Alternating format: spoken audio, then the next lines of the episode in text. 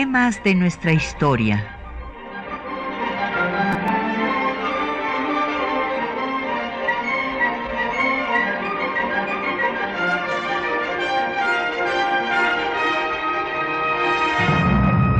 Un espacio que difunde el conocimiento del pasado para comprender nuestro presente. Programa a cargo de la maestra Patricia Galeana.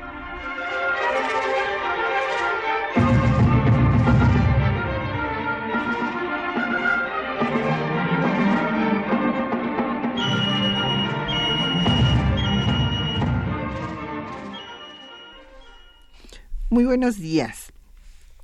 Pues hoy vamos a dedicar el programa al debate que se estuvo dando en la prensa mexicana hace 100 años por la neutralidad de México en la Primera Guerra Mundial y bueno, pues los que estaban a favor de Alemania y los que estaban a favor de los aliados porque son, es un tema muy interesante y poco conocido, o sea, nunca eh, eh, valoramos pues eh, la serie de circunstancias tan difíciles que vivió México hace 100 años, cuando surge la Constitución, con cinco movimientos armados en todo lo largo y ancho del país, con la ocupación eh, del ejército norteamericano del norte buscando a Villa con la presión de Alemania, pero esto también desde luego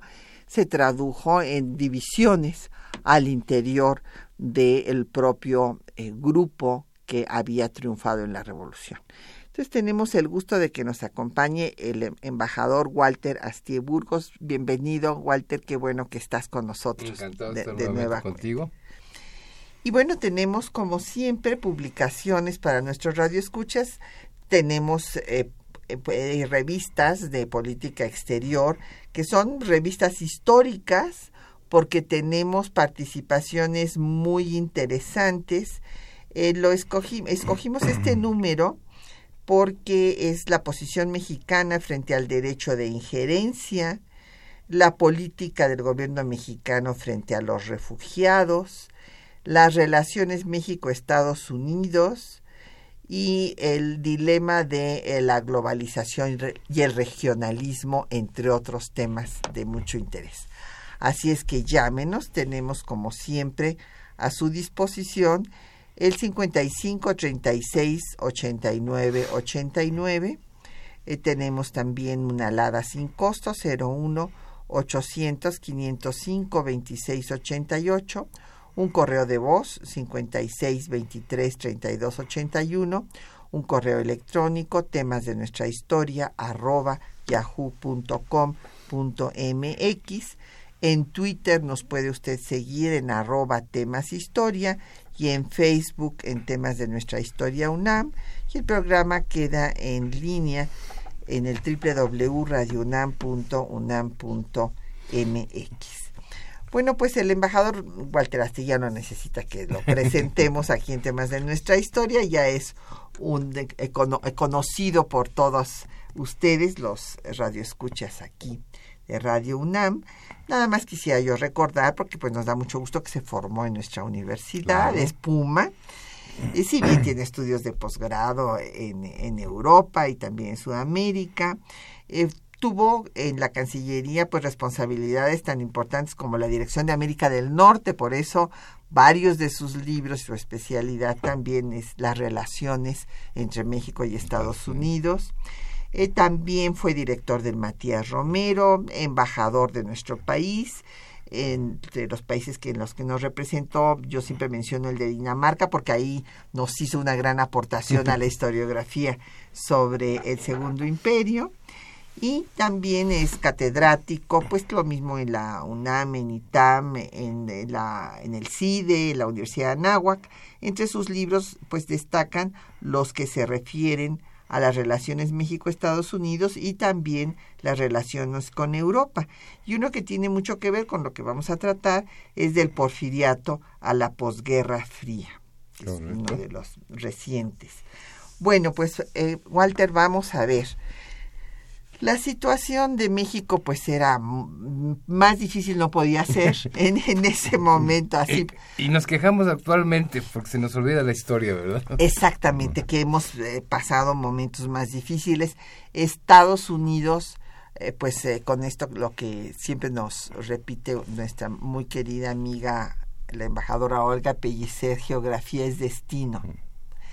Y bueno, pues sí, Estados Unidos quiso intervenir en todas las formas que pudo. De hecho, intervino pues en el proceso revolucionario, primero para derrocar a Madero, luego para eh, que no, no reconoce a Huerta, impide que le lleguen armas, ocupa Veracruz. En 14.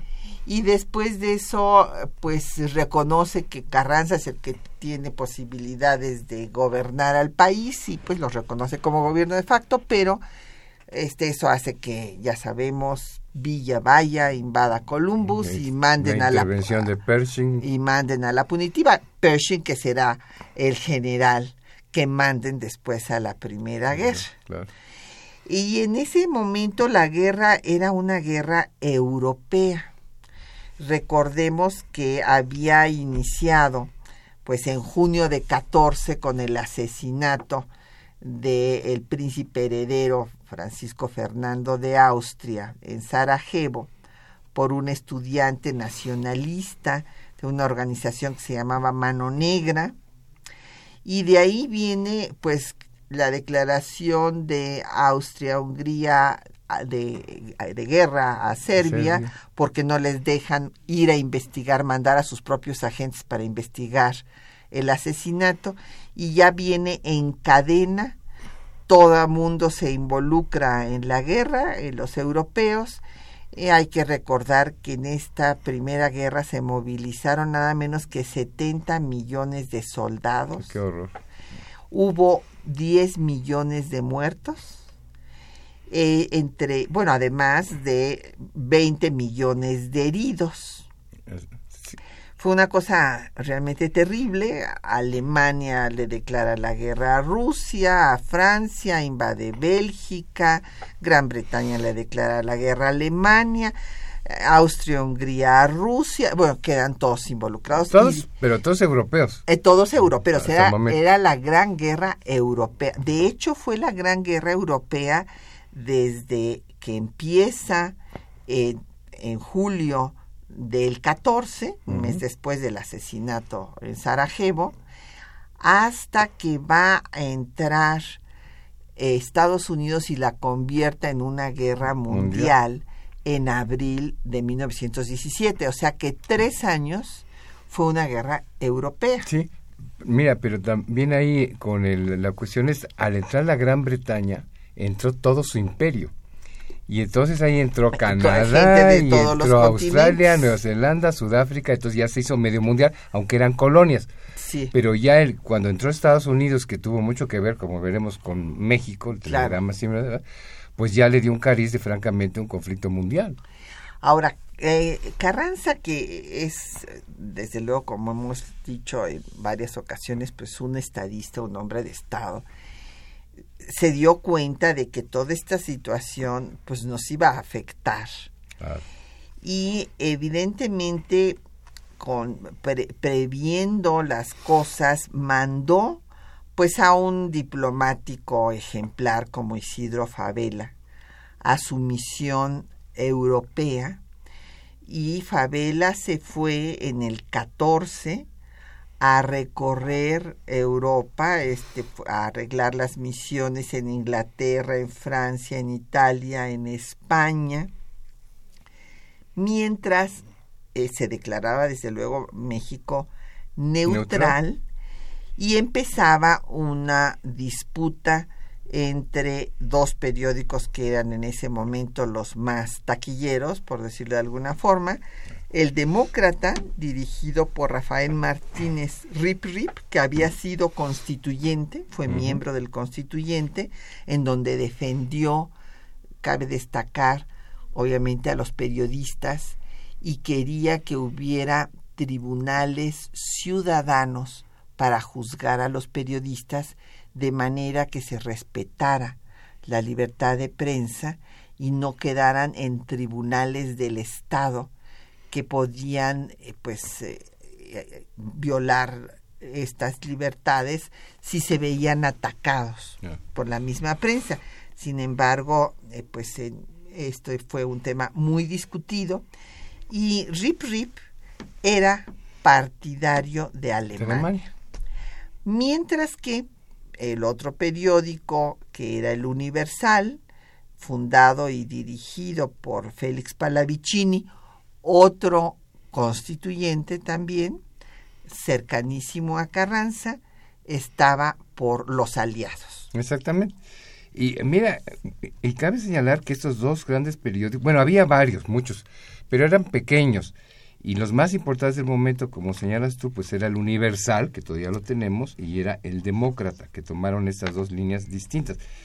Y ahora, hay que recordar una cosa, la inmensa mayoría de la población de México en esa época era analfabeta. Entonces, el periódico realmente era un lujo de las élites, ¿no? De quienes sabían leer, se interesaban y pues, recibían el periódico y demás. Y entonces, bueno, pues la mayoría del pueblo realmente quedaba totalmente marginada de las opiniones de, de los periódicos.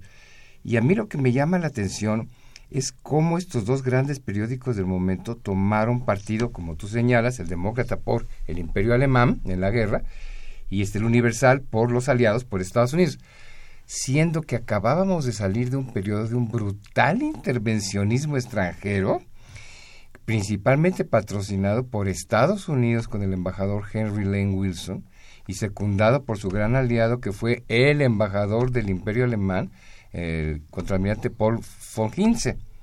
Entonces, ellos dos pues hicieron el complot para tirar a Madero y para asesinarlo y demás.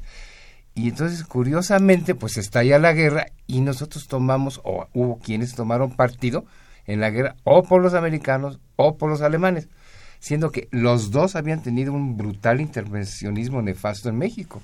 Así es.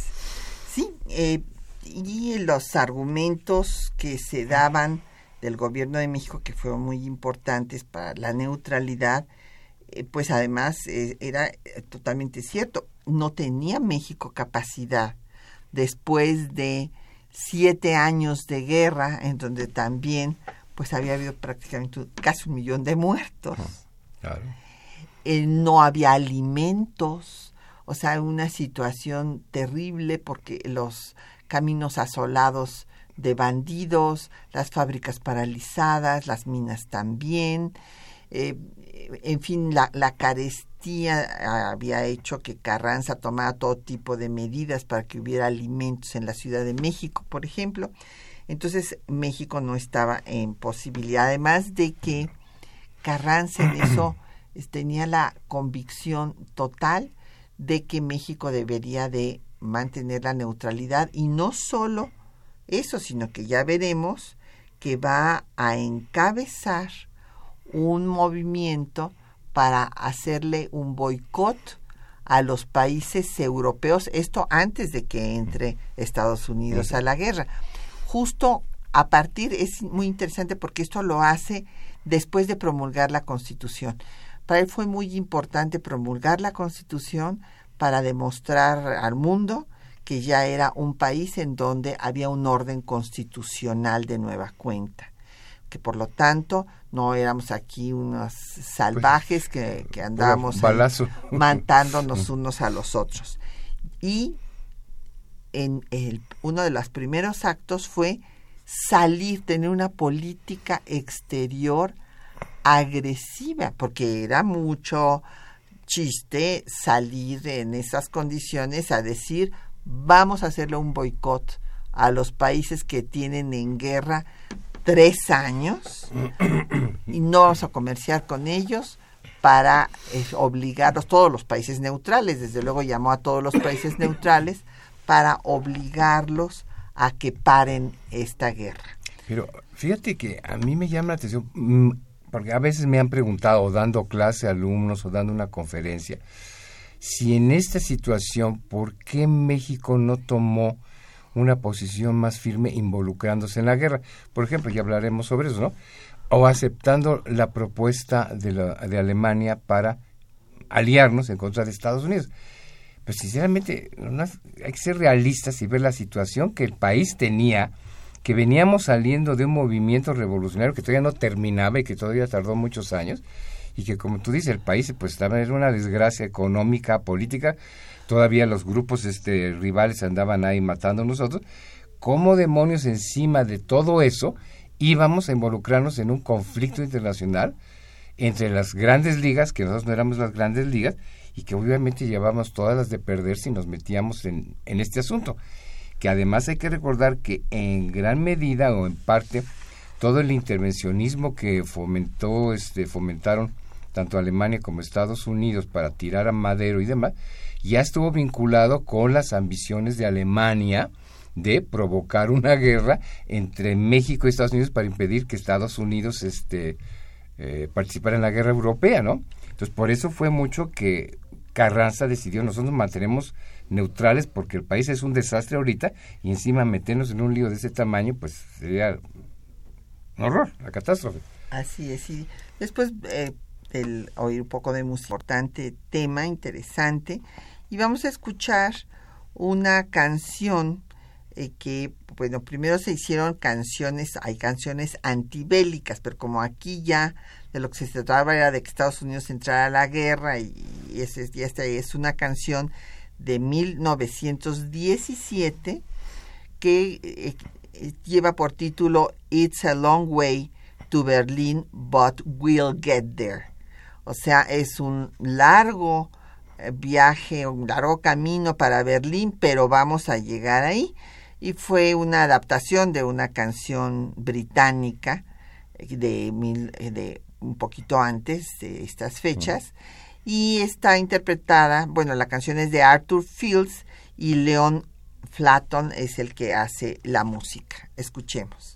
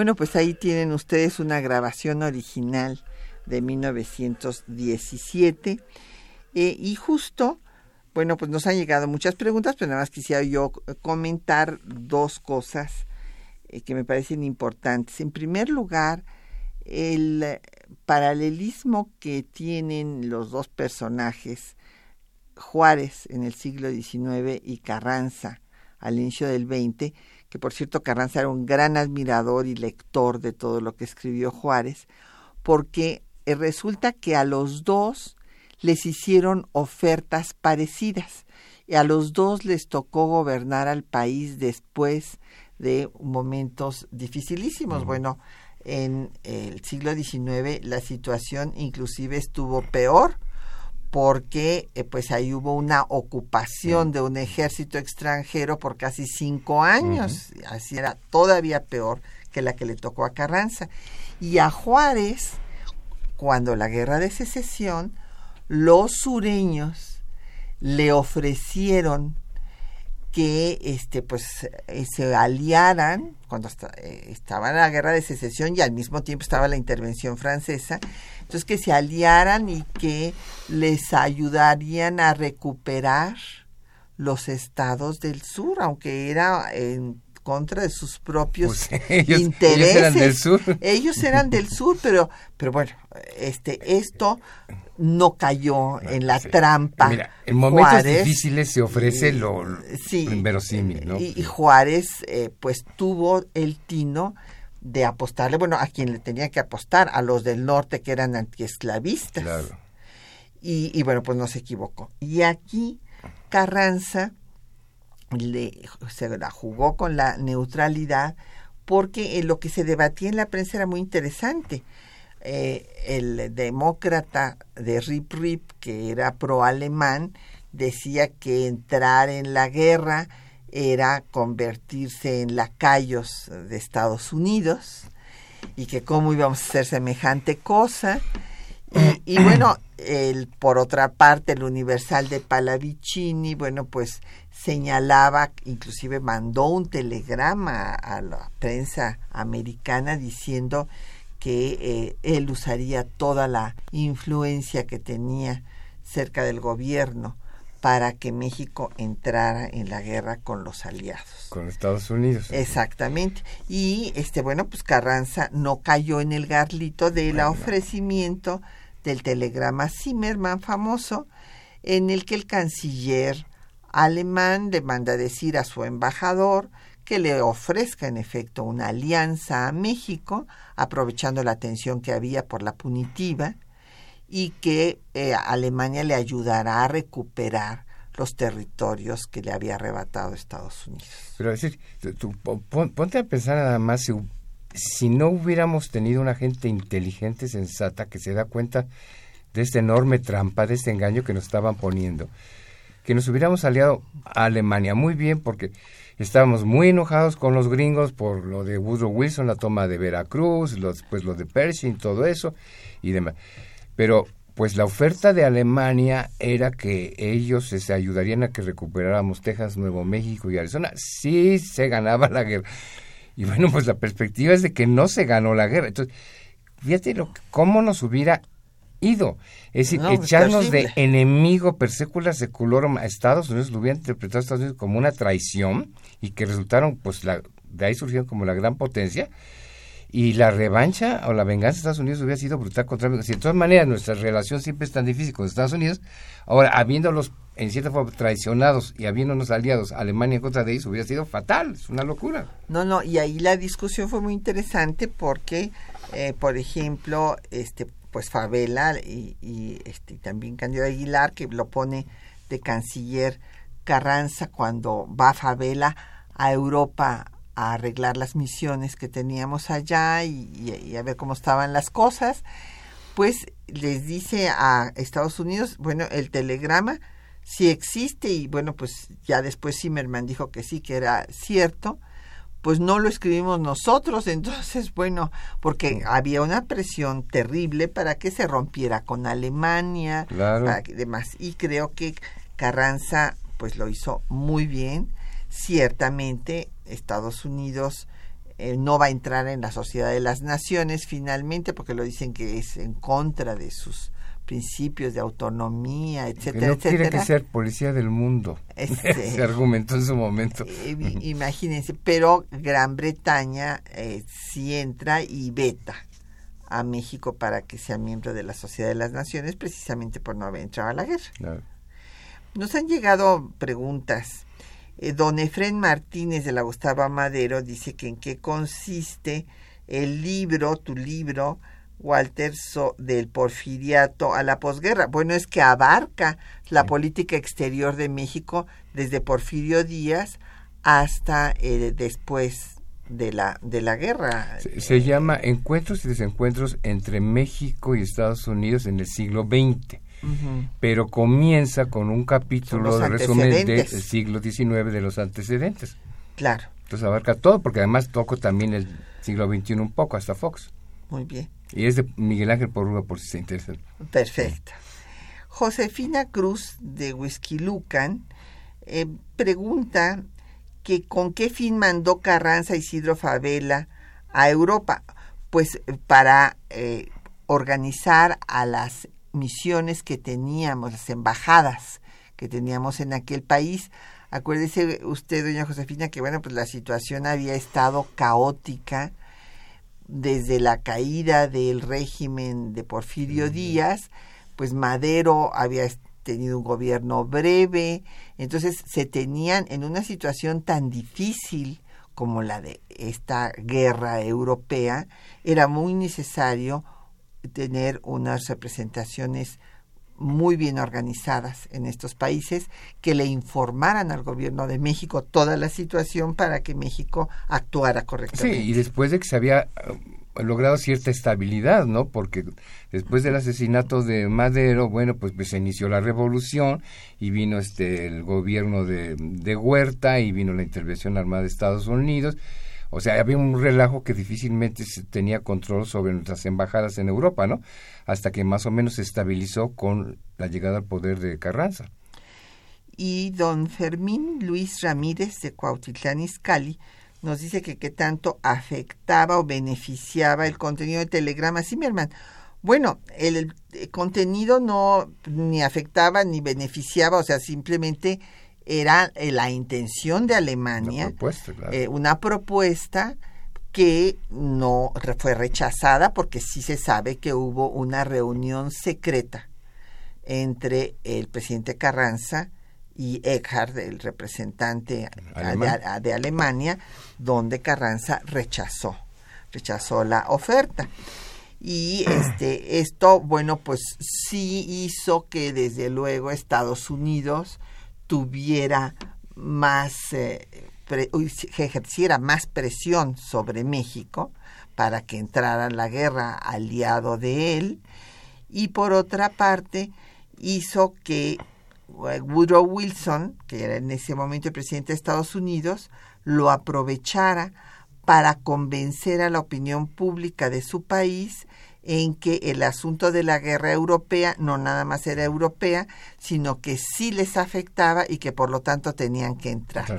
Así es que le fue muy útil porque este esto se, se ventila en marzo y ellos entran en abril a la guerra. Es decir, lo que necesitaba Woodrow Wilson y bueno, toda la élite política y económica era un pretexto frente a la reticencia de la neutralidad de la opinión pública del Congreso para entrar a la guerra. Y el telegrama Zimmerman se los dio con eso decía, ven lo, que la insidia de los alemanes lo que nos están haciendo, proponiéndole una alianza a México para que nos hagan la guerra. Entonces, bueno, eso le facilitó entrar a la guerra. Así es. Y bueno, don José Guadalupe Medina de Nezahualcóyotl ya nos pregunta de la Segunda Guerra, que ese no es el tema de hoy, don José. Pero bueno, de todas maneras, con mucho gusto, pues brevemente vamos a hacer un comentario de su pregunta él eh, nos pregunta sobre el escuadrón 201 y bueno, este y, que cómo estuvo la situación. La situación estuvo así, don José. Eh, el presidente Ávila Camacho eh, sí va a entrar a la guerra. vamos a entrar en la parte final.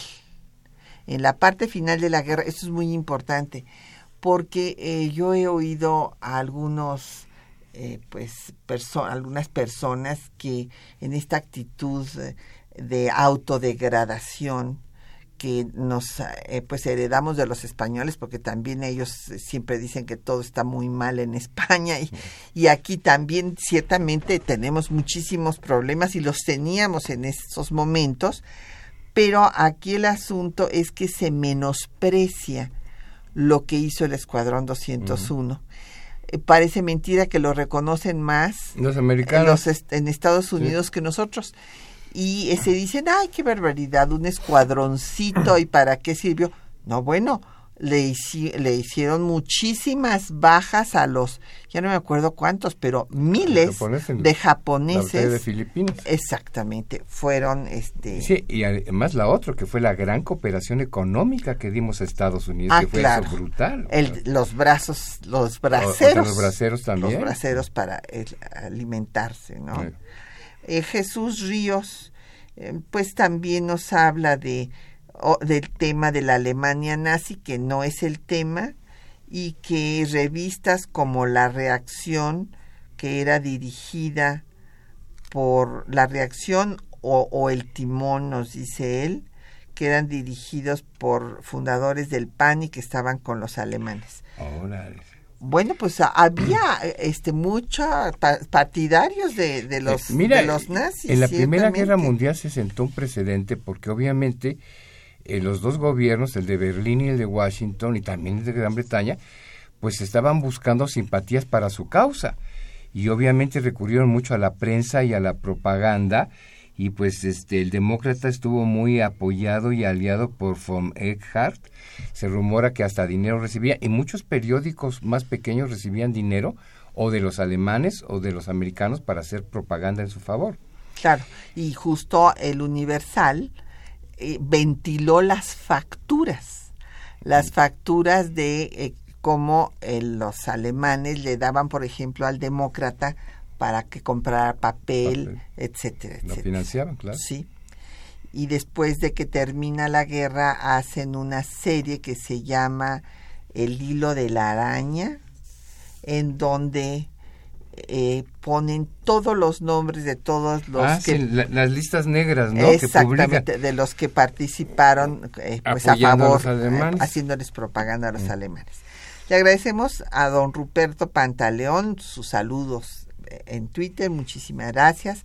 Le mandamos un saludo también así como a Adam Belén.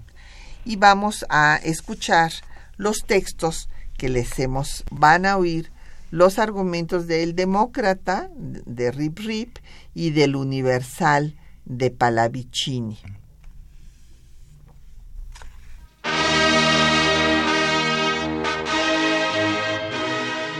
Durante el periodo revolucionario, el Universal y el Demócrata fueron los dos diarios más importantes del país. El Demócrata, creado el 15 de septiembre de 1914, dirigido por Rafael Martínez Rip Rip, era claramente simpatizante del bando alemán. Por el contrario, el Universal, fundado el 1 de octubre de 1916, atacó directamente los intereses alemanes, defendiendo la causa de los aliados. El 1 de marzo de 1917, tras la noticia del periódico estadounidense The New York Times sobre la intercepción del telegrama Zimmerman, el Universal publicó en su portada el acontecimiento que sirvió como causus belli para la entrada del vecino del norte al conflicto. En Estados Unidos se habla de una pretendida alianza entre México, Alemania y Japón. Se publica una copia de las instrucciones enviadas por Zimmermann, ministro de Negocios Extranjeros, a von Eckart, representante teutón en México.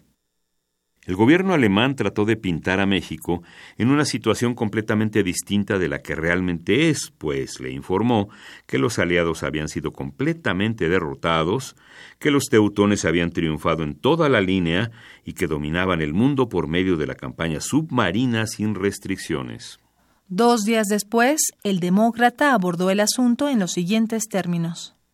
México no ha recibido de Alemania ninguna proposición de alianza para hacer la guerra a Estados Unidos. Esta declaración la hizo el secretario de Relaciones, Cándido Aguilar. El Universal dejó de publicarse entre el 29 de marzo y el 17 de abril de 1917 debido a que su director, Félix F. Palavicini, fue hecho prisionero y el diario fue clausurado. Por ello, no pudo reportar la entrada de Estados Unidos a la guerra ocurrida el 6 de abril. A su regreso, el 18 de abril de 1917, El Universal publicaba.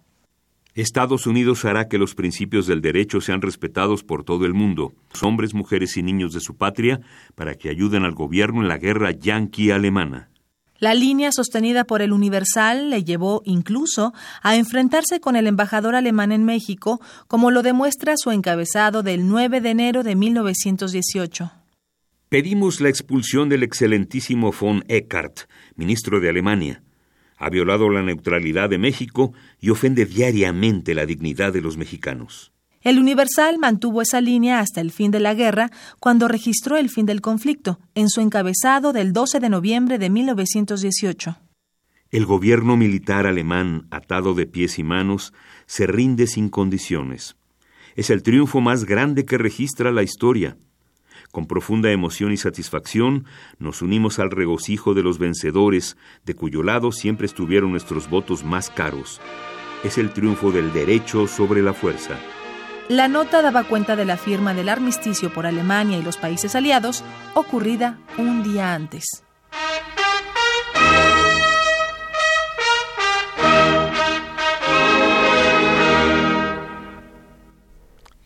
Bueno, pues aquí nos siguen llegando preguntas. El señor Alcarán de Benito Juárez eh, pregunta por Serbia, que si era un país independiente en el momento de, del asesinato del heredero al trono de Austria. No, precisamente era la cosa, estaban luchando por su independencia. a raíz de que pierde Austria este Lombardía, Lombardo Véneto y Venecia, de donde hay que recordar Maximiliano ah, fue gobernador, obviamente, pues se acabó perdiendo. Del, Piamonte. Entonces se independizó ya toda Italia y se unificó y, no sé qué, y entonces se permitió que se expandiera para tener acceso al Mediterráneo a, por Macedonia y por Serbia y demás. Entonces todos los Balcanes, esa parte de los Balcanes estaban bajo este la égida colonial de Austria-Hungría y por eso fue que fue el príncipe heredero a hacer una visita, un recorrido ahí a su protectorado y este el príncipe que se llamaba el eh, que era un nacionalista que quería la independencia total de Serbia, lo asesinó. Así es.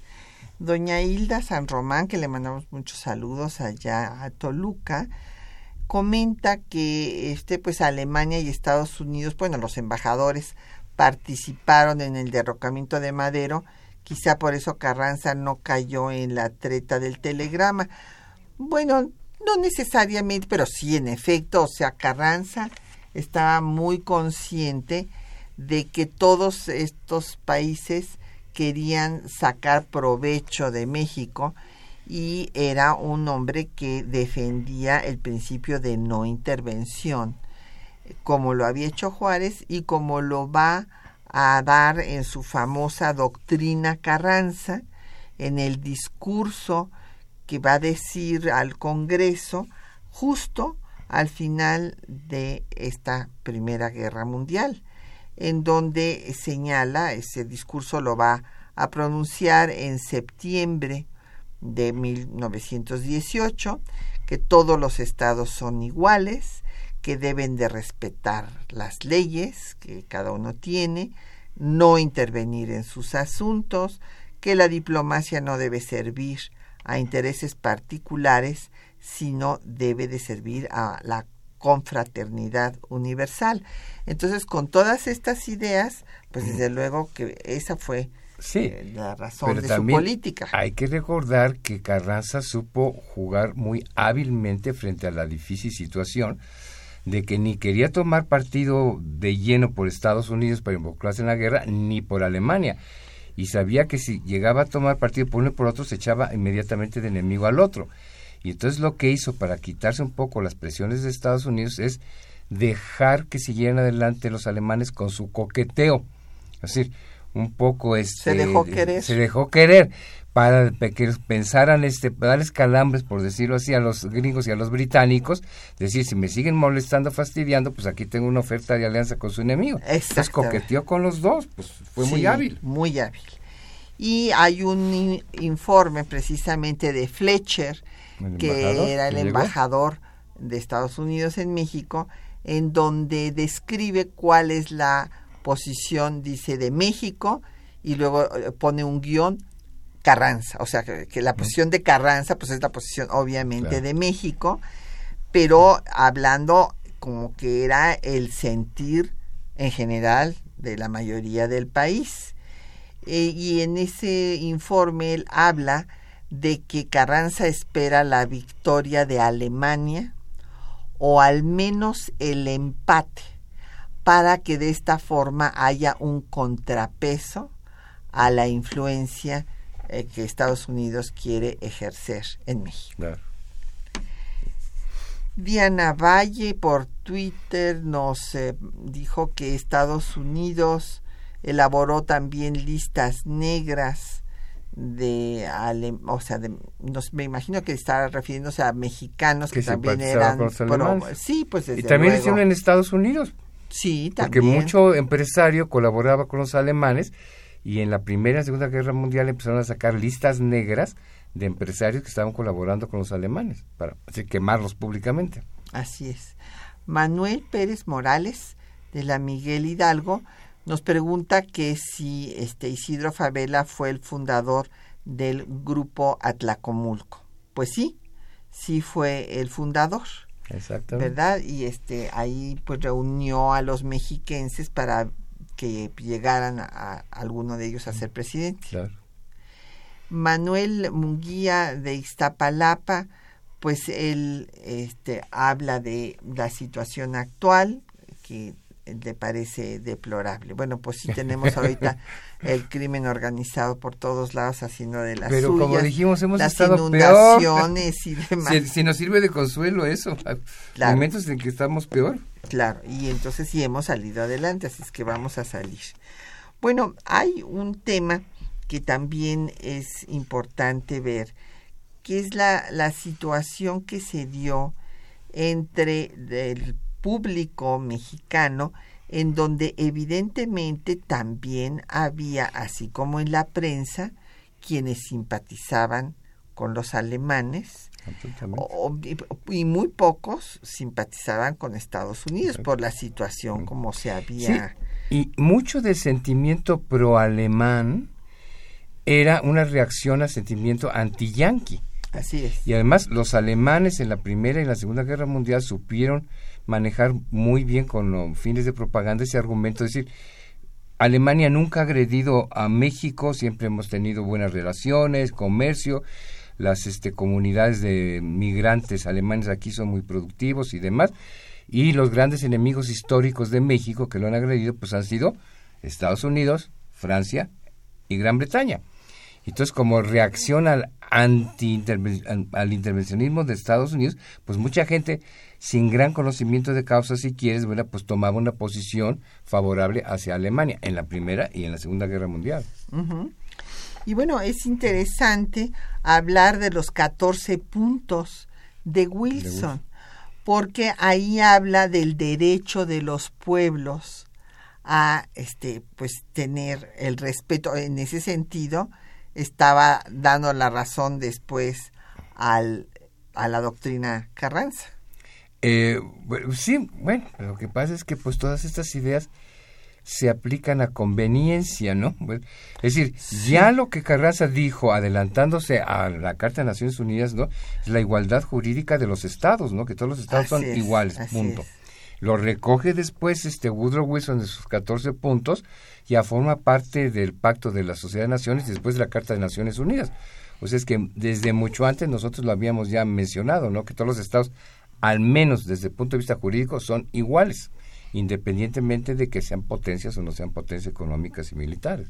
Así es. Pues vamos a hacer otra pausa. Vamos a escuchar pues otras canciones, porque bueno, pues eh, como habíamos dicho, había canciones eh, en contra de la guerra y ya después puras canciones a favor de la guerra. Y aquí hay una que se llama The Last Long Mile o sea, la última milla, o sea, para lograr el triunfo, obviamente. Esta es de Charles Hart y está interpretada por el grupo de Shannon Four y es de 1918, un año después de la que les pusimos en primer lugar, ya cuando finaliza. Ya casi ganaban la guerra. Cuando organiza la, guerra, era la última milla ya mm. para el triunfo y tratan de minimizar pues el sufrimiento de los soldados que fue terrible en la guerra de trincheras. Claro.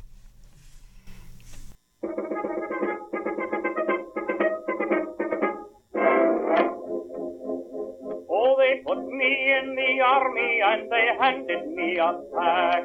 They took away my nice new clothes and dolled me up in sack.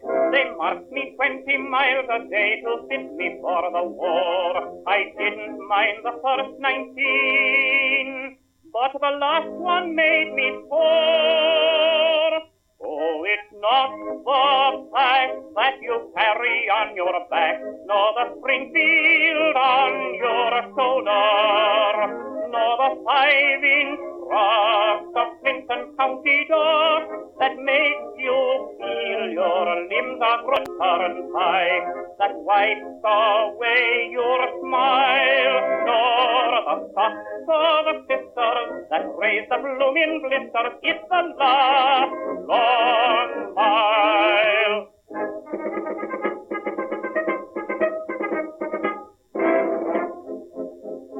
Someday they'll send us over and they'll put us in a trench, can past us at the fritters with the Tommies and the French.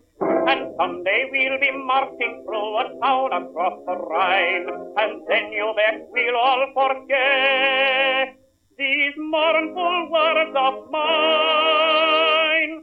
Oh, it's not the fact that you carry on your back, nor the Springfield on your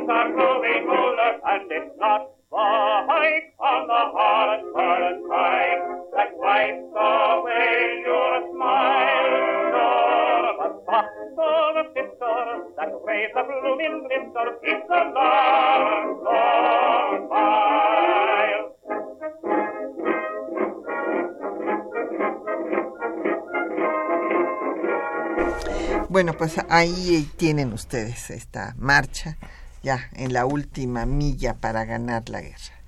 Y nos han llegado mm, preguntas, comentarios, eh, precisiones de nuestros radioescuchas que ahorita las vamos a, pasar. Primero, don Jorge Virgilio de Coyoacán eh, pregunta que si a Zimmerman, al este, canciller alemán, eh, decidió mandar el telegrama ante el fracaso de la expedición punitiva. No necesariamente, yo creo que lo mandó por a- aprovechando que había una tensión tensión entre México y Estados Unidos, porque acuérdense que la expedición punitiva estuvo prácticamente un año en territorio nacional y hubo todo tipo de negociaciones y Carranza se mantuvo firme. Niagara Falls, ah, las ABC. El fracaso de las conferencias de Niagara Falls, que Carranza no aceptó que tuvieran injerencia el ABC, aunque los llamó Estados Unidos en los asuntos internos de México. A Huerta sí le convenía, pero a Carranza no. Y hubo otra serie, hubo cinco reuniones posteriores, en unas participó Obregón, en fin, eh, hubo una situación muy tensa, inclusive hubo una batalla, la batalla del Carrizal. Carrizal, en donde los mexicanos pues derrotaron a, a la expedición punitiva, hubo varios muertos, etcétera. Entonces, eso era lo que estaba Es decir, aprovechando lo, lo que los alemanes aprovecharon fue todos esos conflictos entre México y Estados Unidos, creyeron que eso iba a inclinar a México a aceptar su propuesta de alianza, exactamente. Y don Francisco Fernández de la Gustavo Madero nos precisa, y tiene usted toda la razón, don Francisco, que Serbia sí era ya un país independiente, que tenía a su rey que era Pedro I, pero tenía conflictos eh, con el imperio austrohúngaro por algunas regiones que todavía controlaban ellos. Bueno, tiene toda la razón. El, eh, también don León David Casas Romero de la Venustiano Carranza nos pregunta que quién era el secretario de guerra. No se llamaba de defensa, entonces se llamaba de guerra. Y era Álvaro Obregón. En este momento tan difícil, pues Carranza puso al que era más al mejor general, claro. general impicto de la revolución. Eh, don Javier Guerra de la Benito Juárez eh, pregunta que qué motivó a que, a que pues fueran vencidos, cuál fue la razón de que fueran vencidos eh, los imperios, bueno, porque se caen todos los imperios, cae el imperio austrohúngaro, el otomano, el alemán y el ruso. Sí, pero mira ahí, pues, las razones de la derrota fueron muchas, pero realmente ya en la Primera Guerra Mundial el imperio otomano era bastante decadente, se le llamaba el hombre enfermo en Europa, ¿no? Ya, era, ya no era lo que había sido en el siglo XIV, XV, XVI y demás, era muy decadente. El imperio austrohúngaro también ya no era el gran imperio que fue en otra época. Realmente el gran imperio nuevo pues era el alemán. Y bueno, como fue una guerra de desgaste, lo que definitivamente decidió el triunfo fue el ingreso de Estados Unidos, porque hay que recordar que Estados Unidos entró al final hasta 17, sumamente fresco, con un gran potencial económico industrial cuando los demás ya estaban totalmente desgastados. Entonces, pues la entrada de Estados Unidos fue definitiva en la Primera y en la Segunda Guerra Mundial los aliados, obvio. Definitivamente sí. Don José Acuña, de la Miguel Hidalgo, nos pregunta sobre nuestra política exterior. Y bueno, este porque él dice, a ver, hemos tenido momentos muy brillantes, pues sí, y otros no tanto. Eh, tiene usted razón, don José, es que no es una línea ascendente al paraíso, o sea, hay altas y bajas y, momentos diversos, pero aquí pues tenemos a un embajador representante del servicio ¿Cuál exterior. es la pregunta exacta? ¿Cuándo se jodió la política exterior? Es decir, yo creo que uno de los muchos problemas que hemos tenido es de que todo este gran época de oro de nuestra política exterior y demás se, se, sustentó en un claro proyecto de nación que se tuvo después de la Revolución Mexicana. Y en el momento en que dejamos de tener un proyecto de nación, que es la base para definir una política exterior, pues se perdió el rumbo de nuestra estrategia exterior. Y yo creo que a raíz de que negociamos el TLC con Estados Unidos, pues digo, no, no voy a decir aquí que fue malo, que fue, quizás fue algo ya inevitable y necesario, pero sí hubo un cambio de eh, proyecto de nación y no se ajustó nuestra política exterior a esa nueva realidad. Entonces de ahí para acá pues ya no hemos tenido la brillantez que tuvimos en otra época. Pues sí, entonces tenemos un comentario de, pero esto ya es de la Segunda Guerra Mundial. Don Fermín Luis nos dice que pues cuando se rindió Japón, bueno, se rindió Japón después de las bombas y que si hubo representación mexicana, pues no, porque los el escuadrón 201 eh, llegó a Filipinas. ¿Ah, sí? En Japón nunca participamos en la guerra con, bueno, con japoneses, pero en Filipinas, pero no llegamos a Japón. Exactamente. Nos manda saludos Devi, muchas gracias, le mandamos saludos también. Rubén Galicia de la Venustiano Carranza, le agradecemos también sus saludos.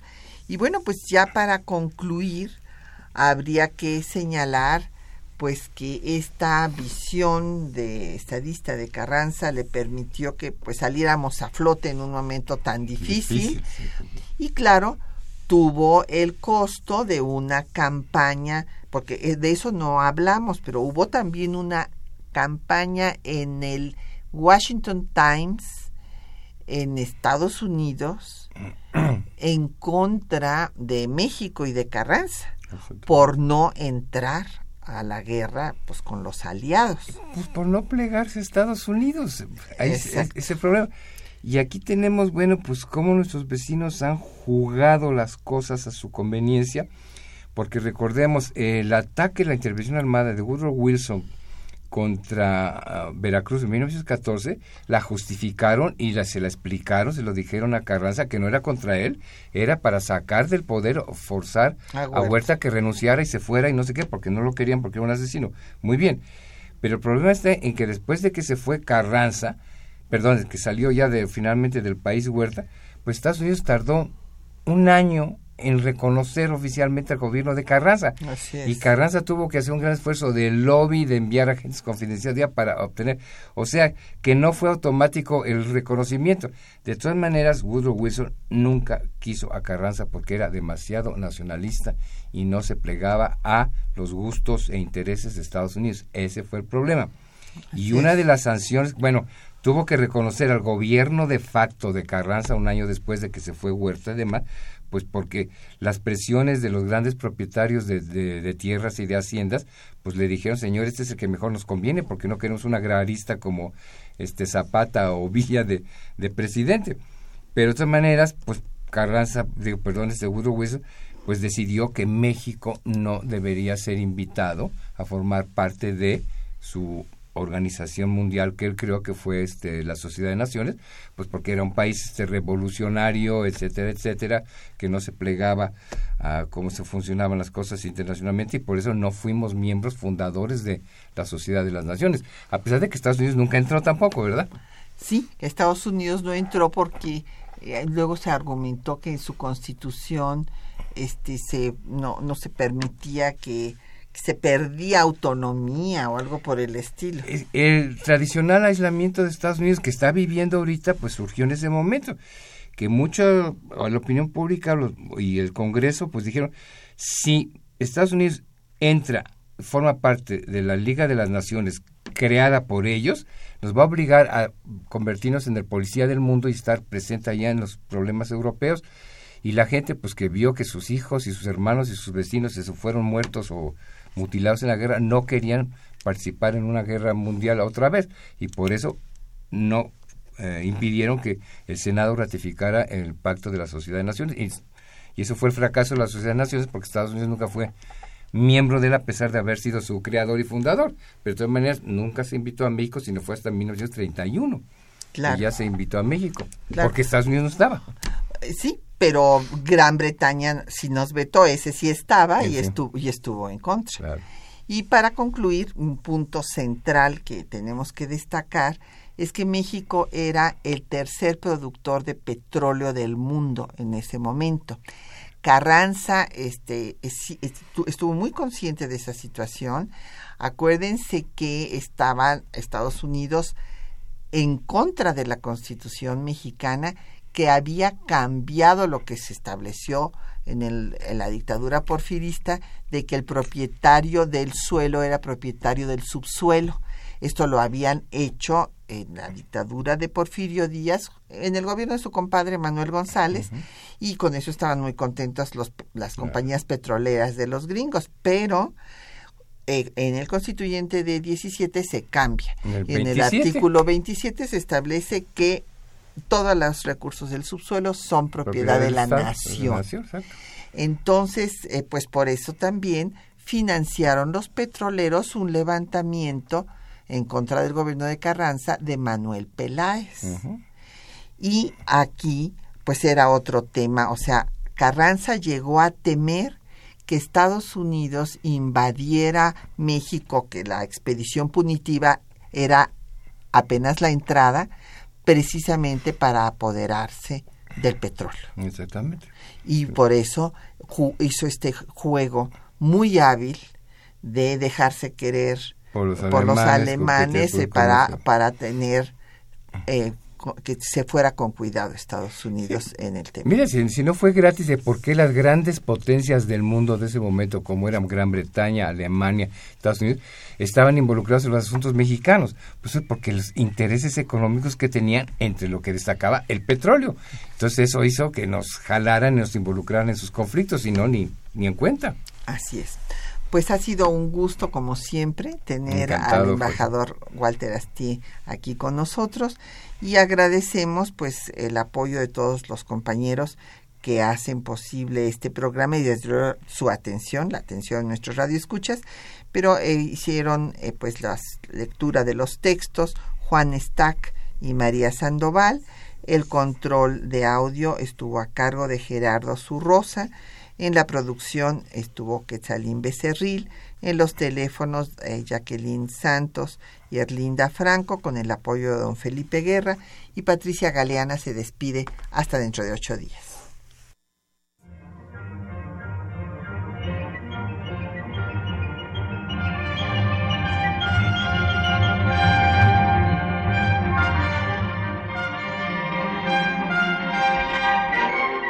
Temas de nuestra historia.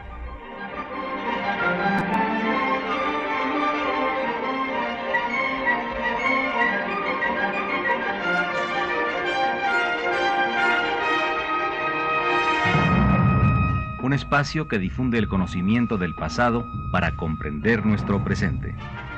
Programa a cargo de la maestra Patricia Galeana.